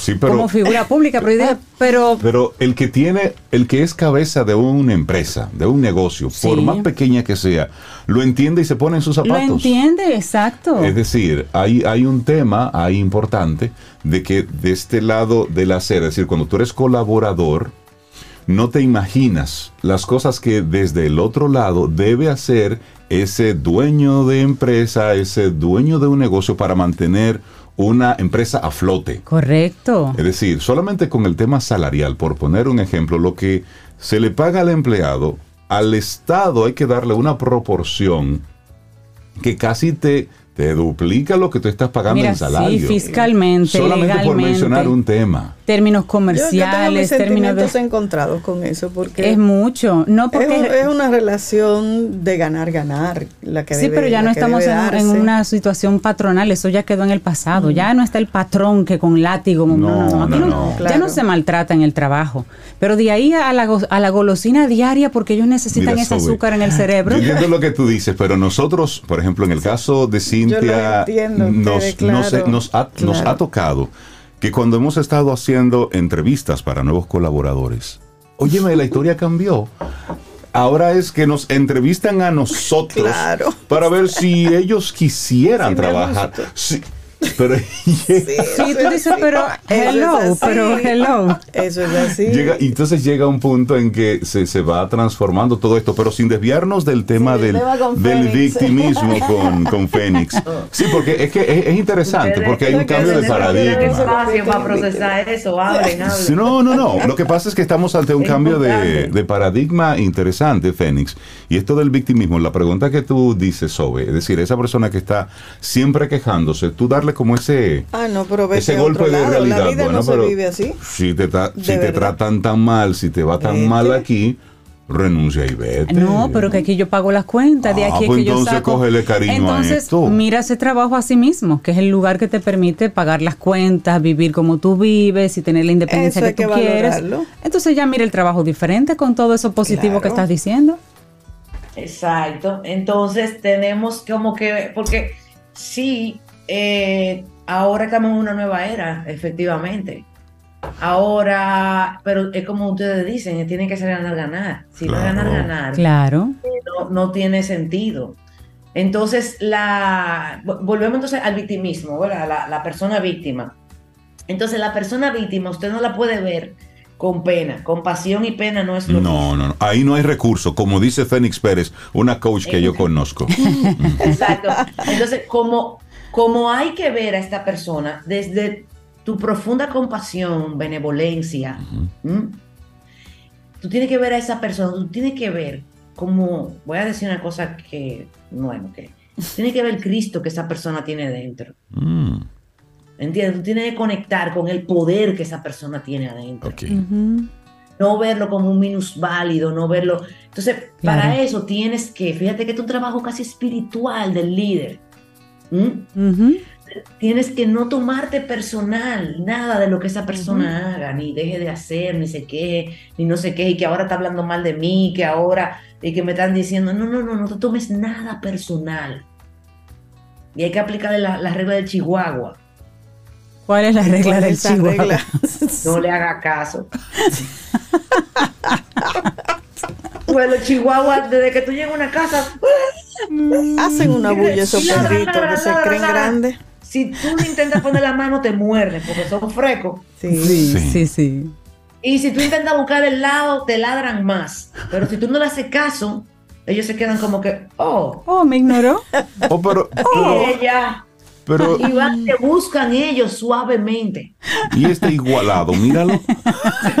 Entonces, ya tú hablaste con la persona. Ya incluso se llevó a una mesa de trabajo para eso, una mesa mastermind, donde la sabiduría colectiva va a resolver la situación de la queja. O va a determinar, mira, eso es la alta gerencia, o esos son los inversionistas que tendrían que hablar de eso, y eso no se puede este año, soltamos eso, bueno, pues lo soltamos entonces. Entonces, ya no nos vamos a quejar más de eso, ¿verdad? No nos quejamos más, no, ya, eso son las reglas del juego, como que tú digas que en la pelota no deberían de ser dos, tres outs, sino dos out. Las reglas son tres out. Ya. Ya, listo. Sí. No, o sea, esto es una regla del juego. Ah, entonces, bueno, ya dicho eso, ya la- con, con eso debe de haber un cambio en el departamento completo. Y si no lo hay, aquí nadie es monedita de oro. Claro. Y como dice Sobeida, ¿qué tú haces aquí? O si yo le molesto tanto a ustedes, que ¿por qué me tienen aquí? Entonces hay que tomar otro tipo de decisión. Pero que siempre la decisión de la salida, te voy a decir una cosa aquí, también es espiritual, porque es que los negocios y el trabajo es espiritual. Sí, sí, sí. Pero es que Sí. uno es un ser de, de- Sí. con varias dimensiones, todo en uno. Sí. Es- y todo al mismo tiempo. Claro. Entonces, ¿a dónde voy? Usted tiene entonces la oportunidad, usted tiene que Sí. aprovechar a esa persona para usted pasar de curso. Porque si no, te mandan un, uno peor, uno pioy. Si usted no aprende a lidiar con ese victimista Sí. que usted tiene en su departamento, ese se va a ir, pero le va a llegar otro, como tú dices, posiblemente peor. Y si usted que está en el rol de víctima, que se siente menospreciado, Ujú. que se siente eh, indefenso, que se siente abusado, que se siente... Si usted está ahí, usted tiene que quedarse ahí hasta que pase el curso. Porque si no, usted se va a ir para otro trabajo donde adivine que le va a pasar lo mismo. La misma Claro. lección. Usted se siente así, usted siente que merece más, trabaje para más. Exact- Exactamente. Entonces el curso, como dice Me gusta. mía, hasta que usted no pase ese curso, te sigue saliendo la misma Se clase. la Con misma otros clase. profes, pero la misma clase, Fénix. Qué buen tema. Una Camino al Sol oyente comparte la experiencia de, de su esposo. Ella cuenta que su esposo renunció a 22 años de liquidación y que en ocho meses ganó tres veces el dinero que le tocaba de liquidación. Ahí ¿Y está. qué fue lo que pasó? Bueno, que él se vivía quejando y le dijeron, si no estás feliz, vete. Vete. Y él entendió y se fue. Y se fue. Y ahí descubrió su potencial. Ahora es su propio jefe y tiene su propia empresa. Listo. Es tomar Sí. esa decisión, es mirar Sí, esto claro. de frente. Fénix, la gente bueno. que quisiera Gracias, tener estas conversaciones así directas y que tú le digas en su cara lo que tiene que escuchar, ¿cómo la gente puede ponerse en contacto contigo y seguirte el rastro? Mira, en las redes sociales, en todas, yo estoy y tengo mi página web, mentesmastermind.com y phoenixperez.com.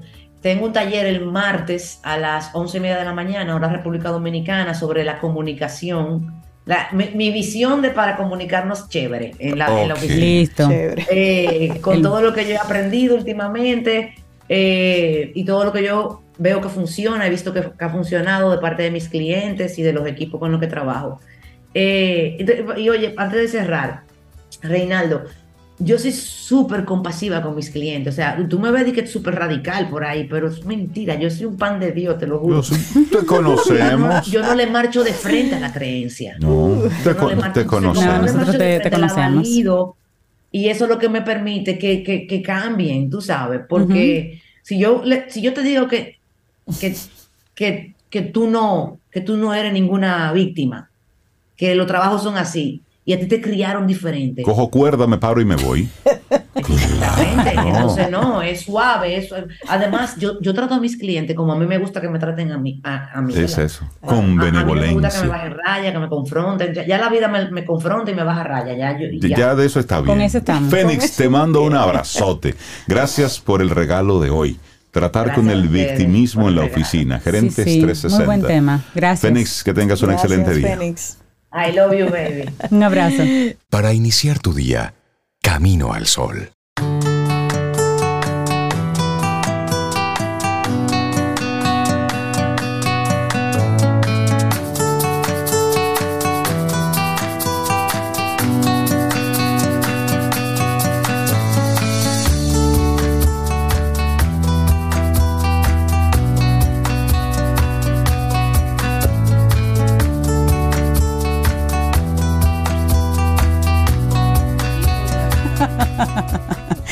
Señores, se da otro programa fuera del aire que miren, es imperdible también. Vamos a tener que abrir un día cámara para eso. En la era digital, esta es una frase de Rebecca McCannicon, en la era digital la privacidad no es un lujo, es una necesidad. Es una necesidad. No todo se publica, señores. Sí, No, eso es bueno. Deje algo para usted, para el momento, así, Y- con y quien si- está y si- compartiendo. y si te estás pasando de raya, pues las empresas en las que trabajas ya están poniendo algunas medidas, por cierto. Ay, Lo- sí. está, está pasando en la, en la BBC. BBC en este momento están tratando unas, unas, unos lineamientos de manejo de las redes sociales de parte de sus para anchors, sus personalities. sí, para sus así es. Sí, cómo comportarse. Y mira que eso es una cadena en Gran Bretaña que ellos de por sí son más estructurados Y que son una empresa y que se pública, limitan un poquito decir, más en términos de cultura y aún así le están poniendo lineamientos. Por cierto, quisiera irme, eh, bueno, quiero irme de viaje, pero me, me voy de viaje en los próximos días. Sí, Ah. Camino al Sol oyentes, estaremos fuera por como por dos o tres días. ¿Y Yo quisiera irme traer, por Rey? 15 días, pero ¿Qué tú me solamente serán tres. Eh, dame Tú 20, nunca me dame traes 20 dólares nada. y te traeré algo. Oye, que nunca le traes nada, te dijo. No, En serio. Cintia que me trae. Tú no. Ay, Dios. Aquí hay un Dios que todo lo ve. Que todo lo ve. Oye, el ojo. Música de fondo. El gran ojo. Bueno, pero me voy de viaje y, y quisiera llevar, llevar Ah, algunas llevar cosas. algo de- sí, ah, sí, sí. A las personas de allá afuera. Es- Es un Exacto. bonito detalle llevar. Sí, llevar Sí. como, como gesto de buena Pero nosotros voluntad. no sabemos de eso. ¿Y quién sabe de eso? O Cristela Comprés, la Sí, que sabe de estaba eso. pensando disparate. De Like Me RD, no, señores, cosas así. Está ustedes bueno no, de llevar solo café. Sí, Llame a Cristela, llame a Cristela. a propósito Pilones. no se puede llevar pilones, muñe- muñequitas. Usted, la llama, la llama o espera sus pare- comparecencias aquí en Camino al Sol. Por ejemplo, Dios ella hoy va a hablar de regalos Cuando cuando, viajamos. viajamos. Así que pongan atención ustedes dos que están preguntando ahí. Ah, verdad. Cristela Cris, Comprés. buenos días, ¿cómo Buenos estás? días. Saludos buenas, ¿cómo están? Estamos bien. Porque regalar es una oportunidad de conectar y emocionar. Estamos aquí cada episodio. Es importante, esto forma parte de nuestro diario vivir. Por eso hablamos de el arte de regalar y todo lo El que arte implica. de regalar. Wow. Es un arte, sí. Nuestros Camino al Sol oyentes y la gente linda de Like Me nos ayudó a decidir el tema de hoy. Bueno, el tema de los siguientes tres episodios. Y hoy vamos a hablar de los regalos cuando viajamos. Hay varias modalidades. Cuando ustedes se van de viaje, que quieren llevarle un regalo al- a su anfitrión al lugar de destino. Sí, porque eso es señal de buena educación y de buena Es costumbre. correcto, Rey, ya usted está alineadito ahí. También una gente que se va a vivir fuera por largo tiempo o definitivo, ese es otro tipo de regalo. Eh, cuando alguien viene especial de viaje, por ejemplo, y tú vas a ser el anfitrión, eh, también es otra opción. O Hay que cuando guardarle viene, regalo. Espero, sí, hay- Claro, Sobe, sí. eh, No te preocupes, déjalo así. Ah, yo soy de las anfitrionas que me gusta ponerle así como, si es una dama, me gusta Ah. ponerle como florecitas en la habitación. Mira la cara suave. Pues sí, diga, eh, seguimos. Cuando Sí, viven fuera y una persona viene, tiene mucho tiempo que no viene a nuestra casa, a nuestro país, uno quiere como agradarle con algo. Sin Pero en tener el, un detalle. en el día de hoy vamos a hablar del ¿qué me trajiste? todo oídos, todo ¿Qué oídos. me trajiste? Oh, por Dios. A ver. Ah, pues esa fue la pregunta que le hice. ¿Qué me va a traer, Rey? Sí, porque podíamos dividir esto en varios segmentos, pero eh, realmente, ¿quién no ha escuchado esa pregunta maravillosa que me trajiste? Sobre todo el dominicano. Sí, sí, sí. El dominicano entiende, entiende que si usted se va al interior o fuera del país, usted tiene que traer algo. Entonces tú me vas a, des- a- a decir hoy cómo ya yo dar una respuesta sin mostrarme rullillo. Si Ramón hubiera estado aquí, te dice exactamente, exactamente eso. De hecho, ella era la que venía para acá hoy porque ella es indicada, pero bueno, quise ayudarlos un poco. Entonces, ¿quién no ha escuchado esta pregunta y ha sentido esa tensión de que llegó a la oficina o a la casa y como que están esperando algo? Y lo peor es cuando no te lo preguntan, pero tú Ah, sientes que estaban Que esperando, algo. ¿Cómo manejamos Ay, es eso? duro. La verdad es que a la gente nos encanta recibir los regalos, eso es- Claro. es súper chulo. Y también hemos hablado de, de lo maravilloso que es el tú dar, que es mucho más gratificante que recibir muchas veces. Y uno se siente como tentado a traerle un pedacito de la tierra donde uno va, eh, de, de la ciudad, etcétera, a, a esas personas que están con nosotros aquí. O un detalle genérico. Entonces, hay gente que lo resuelve muy fácil. No, yo no le traigo nada a nadie. Yo resuelvo eso así, finito, voló, ahí acabó. Y no cojo esa lucha. Pero la verdad es que la mayoría, no quiero decir batallamos, porque suena como, como que, Sí, sí, wow, sí. qué difícil. Pero sí nos vemos en la disyuntiva de discriminar positivamente a quién traerle un regalito. ¿Y ¿Tú ves? a quién y el qué? Sí. y el qué. Ahí vamos para allá. Entonces, eh, le decía, no es solamente internacional. ¿Quién no ha escuchado que tú fuiste para Jarabacoa y no me trajiste fresa? Arepa. Arepa. Ese quesito, quesito, no queso, siquiera- quesito de hoja. Ni siquiera una libra ahí de, de, de ra- de raíces de apio. Y la galleta, por Dios. O unos platanitos. Viajar al extranjero, señores, realmente ya eh, quiere decir para uno, mm, ese es, como le digo, estresante. Cuando tú tienes que planificar un viaje, bueno, ustedes que están planificando uno, saben que tienen que dejar 70 mil cosas Sí. listas. Resueltas. Sí, sí. Entonces, imagínense agregarle otras preocupaciones como qué comprar, cómo traerlo, ese otro Eso, detalle. sí. Y Porque a ahora veces con tú las vas- restricciones de las líneas aéreas, con las tú maletas. A veces tú eso- vas restringido, Sí. con un solo, eh, una sola maleta, etcétera. Entonces, ya de por sí el viaje trae sus complicaciones. Entonces, lo que queremos es remediar un poquito con algunas orientaciones cómo manejar esa situación. Y eh, desde nuestro expertise, punto de vista, vamos a, a darle algunas sugerencias. Mientras más cercana a la gente, más expectativa. Aunque no te lo digan. Sí. Aunque no te lo digan. Hay como un sentimiento de que qué me trajo. Entonces, eh, hay gente consciente, aterrizada, que simplemente si no trajo, pues yo sé. Y a lo mejor yo estoy pasando por la misma situación Sí. y yo comprendo bastante bien. Eh, entonces, vamos a ver, ¿de qué depende que tú traigas regalos de un viaje? ¿Qué ustedes creen? Primero de mi presupuesto. Presupuesto, Sí, buenísimo. Porque primero lo primero. Sí, porque y el uno motivo del viaje, la gente entiende cuando tú estás de vacaciones que deberías traerle, pero que si es de trabajo, a lo mejor no. Exactamente. El espacio disponible, ya dijimos el equipaje, claro, eso el influye equipaje. mucho.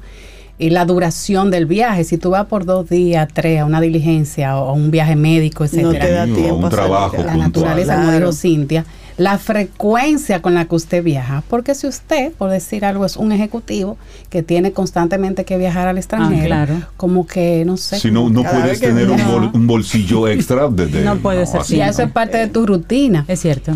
Este, mira, atención a esta parte, porque hay gente que no cree que hay viajes que te consumen el 100% del tiempo. Tú vas puntualmente a una misión, a, A un una trabajo. reunión, a un sí, claro, trabajo, un congreso. a una cita médica, etcétera. Entonces, a una diligencia en general. Y puede ser que tú no, tien- no tengas el tiempo para salir a rututear y a comprar Sí. algo. Hay gente que no entiende eso. Entonces, eh, No, sí, mira, y, y confirmo. Eso, sí, sí, y, y- y eso que no tú dices, tiempo. a veces entre una cosa y otra, tú lo que tienes es, por ejemplo, un día para tú conocer, Ajá. para tú, y tú gastas medio día yendo a comprar los detallitos que vas a traer. Entonces, al final, tú lo que fuiste fue a buscar detallitos, Sí, tú no aprovechaste sí. ni viste nada. Así mismo. Entonces hay que ser eh, más comprensivo con eso. Sí, Obviamente tú regalas si quieres, ¿verdad? me inscribo Eso. ahí. Me inscribo ahí. Quieres, porque si- aunque tú tengas el dinero, el tiempo, etcétera, si tú no, no te sales, pues no lo haces. El destino también es relevante, porque hay destinos que provocan más el querer Sí. traer alguito, un recuerdo o un souvenir, como se le llama a, a- a esos detalles, que otros. Hay algunos que si tú dices, por decir, ahora tú vas a Miami, eh, sin ninguna discriminación, pero tú dices Miami, lo que yo te voy a traer quizás es, es algo de tu zodiario, qué sé yo, pero Es yo porque voy a... Miami. Miami es Santiago. I love Miami. algo de- Miami. I love Miami. Pero si voy a Dubai, Rey, ay, Ay, y no yo me traes espero- nada de O a o a- Turquía. una cosa de O a payalero. Turquía. Una cosa de Sí, porque me trajeron muchas fotos. Yo no te traje nada de Turquía. Rey. Pues ¿Tú no bien. trajiste, no? Yo no me acuerdo. Oye, yo andaba en gozo en Turquía. Va a estar comprando Tú ves, ella, no, ella estaba- su agenda era otra. Entonces, ¿cómo decidir? Y esto se parece mucho a las decisiones de la lista de boda. Ajá. Vea, que tú no vas a invitar a ti a fulano. Ah, y tú sí. no, qué sé yo, que entonces se parece mucho. Tú comienzas, ay Dios mío, yo lo voy a llevar a fulano, pero a fulano no. Y, a- Sí. y tú sabes, es un poquito difícil. Sí. Les ruego por favor que no lo maten con que no les llevo a nadie. Es una opción a veces, Pero es muy pero cruel. si tienes que decidirlo, vamos arriba entonces, ¿cómo lo hacemos? Piensa en alguien que haya aportado algo positivo a ese viaje. Me explico, una gente que te ayudó con un pasaporte, con un visado. Ah, tú ves, de si tú tienes- gratitud, tú ves, si tú tienes que ir cortando. Mira, es verdad. Es verdad. Ah. lígalo a alguien que te favoreció en ese viaje por Usted alguna contribuyó razón. con esto. Sí, gracias. Mira, te ayudó a, buscar el vuelo, a mejorar una situación que tenía que ver con eso. O te dijo los puntos. Mira, no puedes perderte, algo. tal, tal. algo. sí. Entonces, como que tú- esa gratitud ya Sí, tú vas a ir discriminando. Una, persa- una persona, eh, por ejemplo, que te haya llevado al aeropuerto, que se haya ofrecido para esto, que uno sabe que es costoso y que toma tiempo, sobre todo si de madrugada. Déjame arrancar a tomar nota porque a mí me debe unos Ah, anótense para que pidan re- mentira. Ay, esta sí está buena, espérense. Alguien que te cubre en el trabajo. Porque como dijo una, una seguidora es nuestra, cierto. es muy duro, tú estás viendo la, la historia. la historia de Instagram. y que, Ay, qué chulo. y yo, ¿qué? Y tú, ¿qué? Y tú fajai, dando el extra para Eh. cubrir a Sobeida. Es verdad, es verdad. yo Ay, Sobe, te estoy haciendo daño. No, no, no, me estás ayudando a reconocer que debo muchos regalos.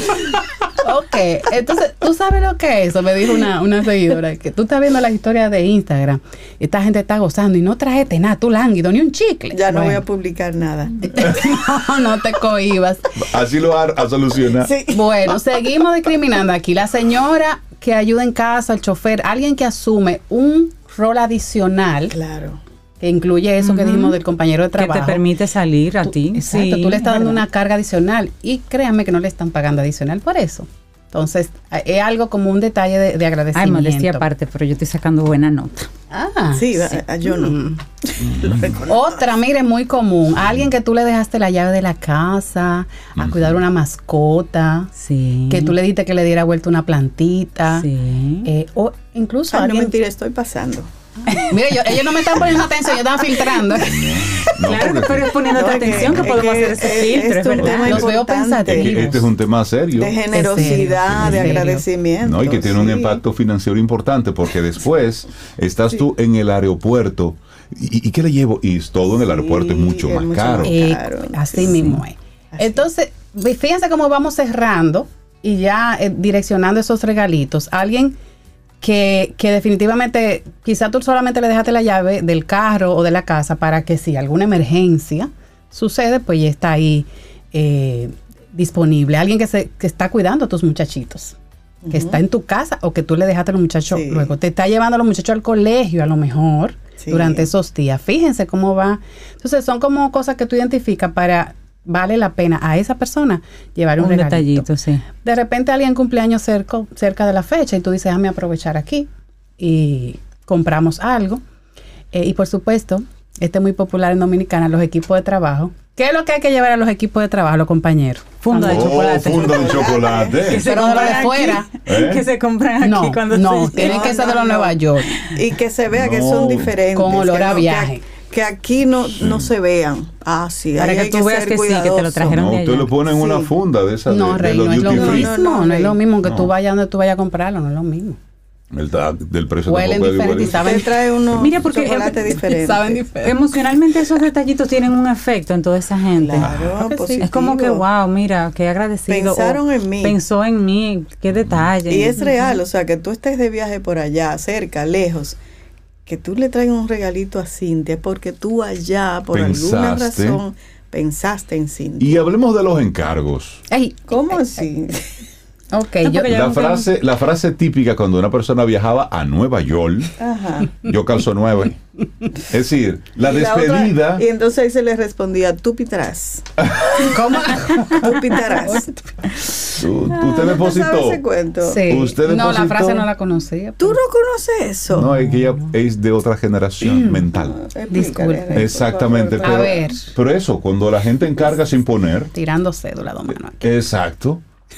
Va- va- Van rodando, pero cuando eso era eso era muy típico, en este tiempo ya es más común Claro. que la gente viaje por una u otra Sí, razón. claro. Antes era un logro que de Wow, esa sí. familia esta persona viaja. Viajaba, sí. Sí, había más Y había, había más dicho, él no viaja pero encarga. Sí. Ahí y lo del voy. encargo, Cristela, es que Rey dice, y, Cristela, y tráeme. Tráeme. Y yo digo, y tráeme tal cosa. Y Cintia viene y te dice, Sí, mira, ¿cómo manejamos Cristela, eso? Ay, 10 sí. pesos para que me traiga tal cosa. Tú pitarás. Mira, Es- aquí hay que ponerse como que una, una, una coraza, porque depende. Hay gente que lo va hasta disfrutar y que tiene el tiempo, la disponibilidad para hacerlo. Y te pide muchas veces el dinerito. No, yo te lo compro, no hay problema. Yo misma le he dicho a personas clave, mira, yo voy tal día para tal sitio. Si a ti te interesa, pero eso soy yo, que a mí me sale, que yo sé que voy a, que puedo hacerlo. Pero en general, a muchas veces nos va a tocar decir simplemente, mira, discúlpame, pero yo estoy en algo muy específico, no voy a tener el espacio, lo que sea. Pero hay gente que te dice, hasta, compra la maleta, que no importa. O sea, No, eso que son a solamente... veces unos encargos que te desvían del propósito de tu Totalmente, viaje. totalmente. Yo les pido Sí. encarecidamente a la gente, no es por mal, señores, mira las razones que hemos explicado, presupuesto, tiempo, dinero, eh, disponibilidad, perdón. Además, te anda de vacaciones, tú quieres estar relajado, Claro. tú no quieres estar pendiente de, de- de ciertas cosas. Cris, no quiero que te vayas sin preguntarte. Cuando hacemos esa listita de personas que decimos contra esas personas, yo debo llevarle algo. ¿Un mismo regalo para todos se vale? Por ejemplo, esos, o un llavero, o un posa, no sé, algo que tú consideres bonito, pero que es genérico. Dice, yo voy a comprar 10 de eso y son 10 detalles. O debo pensarlo uno por persona, porque es también desgastante. Mire, acuérdense que siempre hemos dicho los regalos no son obligatorios, es algo que le nace a uno, que uno tiene que hacerlo. Ahora, por cortesía, siempre motivamos, y por protocolo en algunas ocasiones, a llevar ese regalito. Lo, en el caso de los viajes, es lo más importante es que se mantenga sencillo. Y mucha gente lo va a entender cuando tú le das solamente un dulcito, que mira, que en México, eh, lo de México son que pican, que aquello, como algo característico de ese lugar. Sencillo, tú no tienes que complicarte. No tiene que ser lo mismo para todo el mundo. Tú puedes eh, decidir eh, a quién llevarle Dos o tres qué, tipos de regalitos. pero cuando son grupales, sí es bueno que sea eh, algo Genérico. útil para todo. Entonces, eh, sea chocolatico, sea un souvenir. Importante también, si es algo material, no comestible, que sea algo que pueda utilizar. Si es un souvenir, trata de que sea un destapador. Sí, algo como que le den, una eh, que le den uso. Pero manténganlo simple. Realmente tú no estás obligado a hacerlo. Tú lo haces porque quieres, porque puedes, porque te nace. Entonces, tú le das Y además hay, amistades como que tú tienes claro. Yo tengo una amiga, por ejemplo, que colecciona destapadores de diferentes Por países. ejemplo, Entonces, tazas. cuando yo viajo, yo le traigo un destapador de, de para de su ese- colección, de ese eso es pensar en ella. Exactamente. Y Así luego es. así genérico para. lo- Pero también hay otro, hay otro elemento que no, Yo- que Yo, no yo hemos- colecciono, yo colecciono papeletas de 100 dólares. Atención. Ah, y viajes a la playa. Pero, pero, pero también Sí, hay, pero hay que- otro, hay otro tema y es el económico. Directamente, cuando sí. tú estás viajando hay un tema económico importante. Claro, claro. y más, Sí, y más que- ahora. Entonces ya tú estás haciendo un esfuerzo importante por, por todos los Exacto, gastos que debes claro, cubrir. Y no necesariamente tienes un presupuesto disponible que debes tenerlo para ello. Y hay países que son más caros que otros. Así es. Entonces, luego se suma, tú sabes, como a todo eso, el asunto emocional y demás, entonces te puede dar ese sentimiento de culpa de no pude traer, no traje, o peor aún, comienzas a dar tarjetazos por allá. Ay, no. y luego sí. vienes y te complicas Sí, financieramente. sí, pero hasta tienes que ponerte, comprarte una eh, una maleta muchas veces o andar eh, pasando por Con por, eh, por aduana y cosas cuenta funda y estas Claro. cosas que, puede in- inclusive pararte en algún momento dependiendo de lo que sea que es otro tema. Entonces sí tienes toda la razón un tema delicado ahí. Entonces, hoy, mi querida, regalos cuando viajamos. ¿Qué me de ida, de ida y vuelta. ¿Qué me trajiste? ¿Qué me trajiste? La gente que quiera respuestas, seguir profundizando en este y otros temas, ¿cómo la gente conecta con Like Me RD? Siempre digo, aparte de las redes sociales de Camino al Sol, que ahí me pueden encontrar en cualquier momento, Like Me RD en Instagram, en Facebook, eh, estamos ahí disponibles. Like Me, rayita abajo, RD, somos tus socios en emociones, señores, porque regalar emociona y recibirlo no ni se diga, porque, ¿verdad? Seleccionamos tus regalos corporativos y personales, por ahí viene diciembre, que es el segundo tema que, que el Camino al Sol oyente decidió. Ah, sí, Los regalos de regalos navideños, porque hay que planificarse con tiempo, Rey. Señores, eso hay que invertir. Mira, me están salvando. Me dicen que yo voy bien en términos de regalo cuando Se viajo. filtraron. Vamos Sí, a publicarla para la gente pero se ese es un mensaje que, pregunten está a mí? totalmente No. contaminado. Cristela Compresa, experta en regalos y CEO de Like Me RD. Hoy regalos cuando viajamos. ¿Qué me van a traer en octubre? ¿Qué me trajiste? Para iniciar tu día, camino al sol. Ten un buen día, un buen despertar. Hola. Esto es Camino al Sol. Camino al Sol.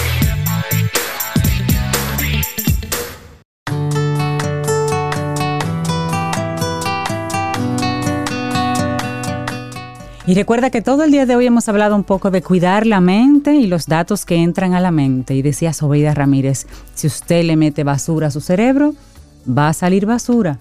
Eso es así. Nuestra última frase del día de hoy de Carl Jung. Tú eres aquello que haces, no aquello que dices que harás. Así es, y el dominicano del futuro es educado, conoce todos sus derechos y sabe hacerlos valer. Acompáñanos en esta iniciativa de crear el perfil del dominicano del futuro a través de nuestro número de teléfono el 849-785-1110. Nos los compartes y luego nosotros lo publicamos a través de nuestra eh, cuenta en Instagram, así como el dominicano del futuro es. Llegamos al final de nuestro programa mañana. Si el universo sigue conspirando, si usted quiere y nosotros estamos aquí, tendremos un nuevo camino al sol. Así será. Mira, Rey y agradecer a todos los amino- amigos Camino al Sol oyente, agradecerles eh, los comentarios sobre el tema de, de los regalos. Sí. Jorge me caía bien, pero él dice, Rey, dile a Sobe que te dé para que le traigas un pito. Le quitarás. Jorge, como decía un comercial de hace mucho, te tengo en lista. No, mejor, ya se lo olvidó ahorita. Vámonos con Son de la Loma. Esto es Emiliano Salvador y Pablo Milanés en un disco de Real Cuban Music. Maravilloso. Sí, nos vamos. Lindo día. Hasta mañana. Aquí termina Camino al Sol. Pero el día apenas comienza. Vívelo Camino al Sol.